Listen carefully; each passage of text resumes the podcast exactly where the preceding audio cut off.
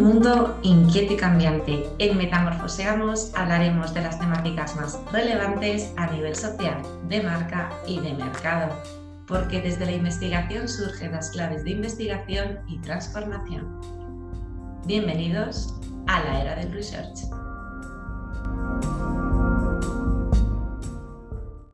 Hoy en Metamorfoseamos hablaremos sobre los seniors, sobre la gestión de, la vejez, sobre la muerte y, cómo la pandemia, cómo la situación actual que estamos viviendo está afectando a que visionemos esta etapa de la vida de una forma diferente y pensemos realmente en cómo queremos afrontarla cuando, cuando llegue ese momento en nuestras vidas, ¿no? Entonces, eh, bueno, si quieres descubrir con nosotros eh, un poquito mejor este target, bienvenido, este es tu podcast.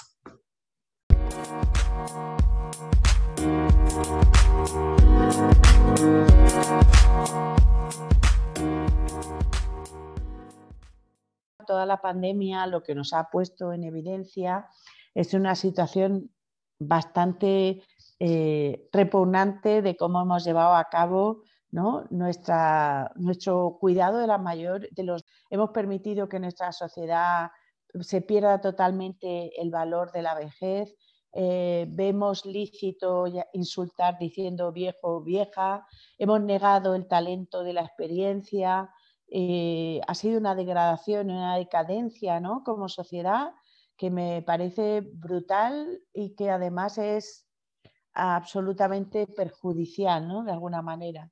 Entonces sí que creo que es necesario, como instituto de investigación, con esta vocación de transformación social, ¿no? que imaginemos juntos ¿no? esta idea de, cómo deberíamos de diseñar el futuro de los seniors, el futuro de, nuestra sociedad, para que de alguna forma empecemos a dignificar eh, el, envejecimiento y por supuesto lo primero, la, muerte. ¿no? El problema es, como, como decía Jung, ¿no? que de alguna manera vivimos tan de espaldas a la muerte, nos atemoriza tanto, no se le mira de frente, es algo a evitar, a huir, y eso condiciona toda una cultura insana, ¿no? De, como, de negacionismo, de apartar y de discriminar al que se iba identificando vejez, ¿no?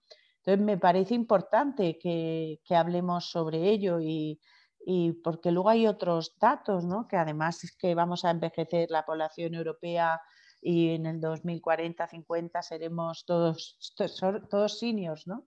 Pero creo que necesariamente después de lo que ha pasado tenemos que reconducir reimaginar y transformar eh, este periodo. ¿no? Entonces, quizás es como a, diferentes niveles, no sé cómo lo veis vosotras, ¿no? pero de alguna manera creo que el impacto sobre dignificar el momento muerte, no considerarlo algo para huir, sino algo que a, lo, que se le otorgue el mismo ceremonial, el mismo peso y el mismo eh, eh, admiración que el nacimiento, al fin y al cabo son, son el principio y el final y por tanto deberían de llevar también la misma respuesta. Hay un, un médico que me encanta el trabajo que está haciendo, que es Enrique Benito, y con todo un equipo multidisciplinar para, en, cuidados paliativos que tiene mucho este enfoque ¿no? de, eh, de, dignificar el momento muerte y, verlo con toda su, su grandeza. ¿no? Y, y, también creo que una consecuencia también muy clara es que en el momento en que miremos de frente, pues a lo mejor podemos vivir más libres y sin miedos. Y también podemos planificar más y idear mi vejez como tiene que ser, ¿no? Lo que deberíamos de, como sociedad, eh, desterrar estos guetos donde hemos llevado a, los mayores, ¿no? Desterrar esa idea. Me parece interesante todo esto que está saliendo, ¿no? Lo de las eh, comunidades, pequeñas comunidades compartidas, con unos ideales, con unos una misión identitaria como comunidad, no solo de, compartir entre ellos, sino de, de un impacto positivo sobre, sobre, la comunidad en la que están. No sé cómo lo veis vosotros. Sí, efectivamente, con el tema de la vejez eh, a nivel mundial, pero en concreto siendo España uno de los países del mundo más longevos, es increíble cómo ha habido pues, ese comportamiento tan cruel hacia los mayores y esa errónea percepción de la persona mayor, esa no inclusión y no, no, participación en lo que son las decisiones de la comunidad, en lo que son las decisiones que les afecta principalmente y también a nivel de derechos. Entonces, eh, yo creo que el principal paso y el primer step que habría que, y principal problema en relación a, las personas mayores es el edadismo, ¿no? Y el edadismo en lo social, en los medios de comunicación, en el ámbito sanitario. Hemos visto cómo ha creado barreras, ha debilitado los derechos y también ha promovido sentimientos negativos en los propios mayores asociados generalmente a una menor valía, eh, a un déficit, a una invalidez. Entonces, bueno, vamos, eh, como comentábamos, y poniendo un poco las miras en un futuro transformador, la esperanza es un poco que vayamos hacia ese futuro cuidadoso y eh, que se tome conciencia de la importancia del cuidado de los seres cuidadores en el futuro, ¿no? Cuidados, además, desde de preventivos y cuidados de larga duración.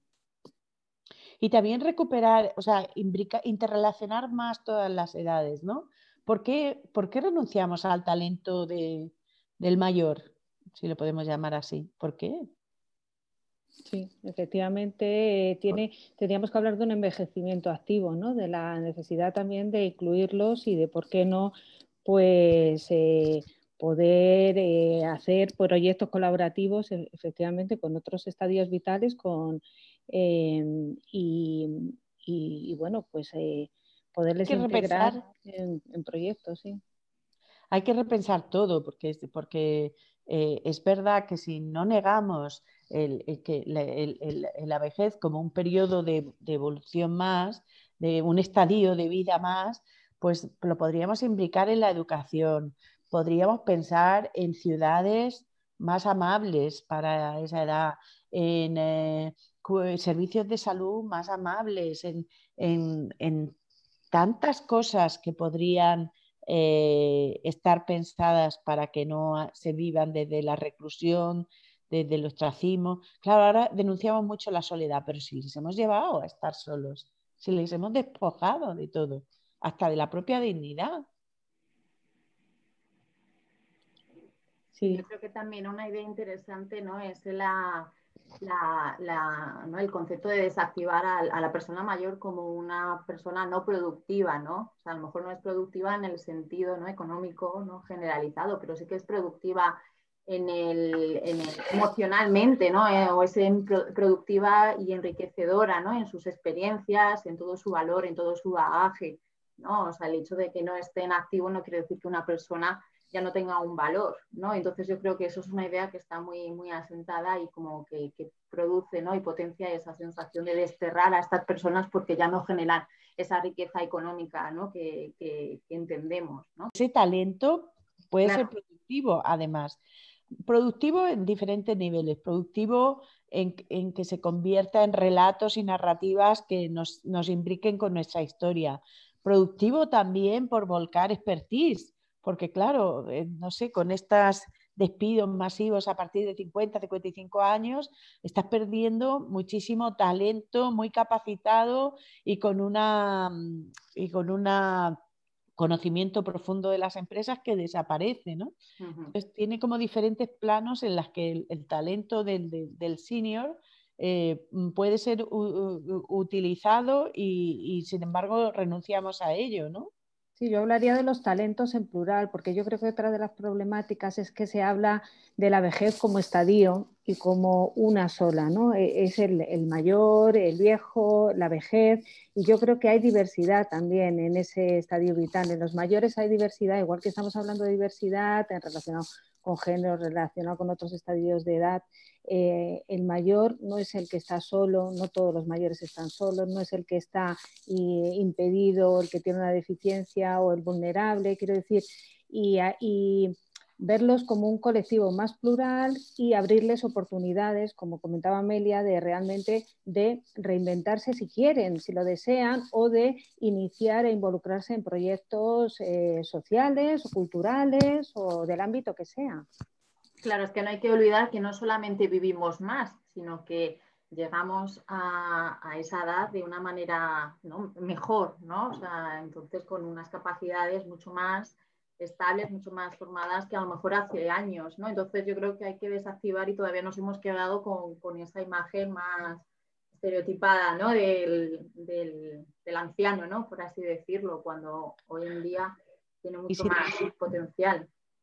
Y si tenemos en cuenta eh, lo, que nos van comentando la nueva generación de genetistas, leía el otro día Ginés Morata, ¿no? que llegaremos a vivir fácilmente 300, 400 años. A partir de ahí, fijaros eh, hasta qué punto vamos a tener que redefinir todas las edades y, nos parecerá absurdo esta situación. Eh, efectivamente, como dices Virginia, como encorsetada, ¿no? Es como que hubiéramos hecho un saco y ahí está toda la vejez y, no, y, claro, no, no, no, aceptamos la pluralidad y la diversidad que hay, ¿no? Efectivamente. Me parece también interesante todo este movimiento que creo que ya estaba subyacente, pero que con todo este crisis sanitaria y de residencias, eh, poner en evidencia el, el, que las residencias de ancianos son, son campos de concentración de alguna manera, ¿no? Bueno, es una burrada que digo, pero sí que en algunos casos ha sido así. Y, sí que siento que hay un movimiento emergente, por ejemplo, hacia el concepto mm, cohousing, ¿no? Em, es como un movimiento neo-hippie un poco, que me parece interesante, ¿no? La idea de elegir tu grupo de iguales, con los que te llevas bien. Por lo que he leído, me, parecen como iniciativas interesantes porque siempre tienen como ese, esa idea de respeto a lo local, de, de, beneficiar en el sitio donde se sitúen. Y creo que en esa línea a lo mejor se debería de trabajar, ¿no? De alguna forma, de crear esos espacios más... Mm, Ahí hay mucho trabajo por hacer, mucho por transformar, mucho de diseño de futuros que en el que se tendrá que poner ahí en énfasis. Y realmente en ese co-living o en esos eh, espacios de cohabitación eh, se necesita, yo creo, crear hogar, porque se han visto que no pueden ser cédulas aisladas y no pueden ser espacios donde dejar a los mayores supuestamente para protegerles, pero que ese supuestamente para protegerles hemos visto que no les protege, sino que les ha llevado lamentablemente a, la muerte en muchos casos. Sí, muy, muy interesante lo que dice Virginia, totalmente. Creo que sí que esta es la, línea, la línea a seguir. Y, y podría ser muy interesante que fuéramos definiendo en siguientes eh, podcasts, ¿no? avanzando un poco en lo, en lo que, en, pergeñar y en dibujar exactamente cuáles son los caminos que se embozan como transformadores en positivo. Yo me quedaría con, dos mensajes interesantes, que es un poco de, del podcast de hoy, ¿no? que sería mm, la idea de mirar a la cara a la muerte, es decir, no verlo como algo que con ese dramatismo y, esa falta de, admiración, porque en sí misma también tiene que, tenemos que, sentir la misma admiración que por el, por el nacimiento, ¿no? Y la idea de dignificación en nuestra sociedad, del proceso de envejecer. Y si os parece, pues eh, lo vemos en sucesivos podcasts.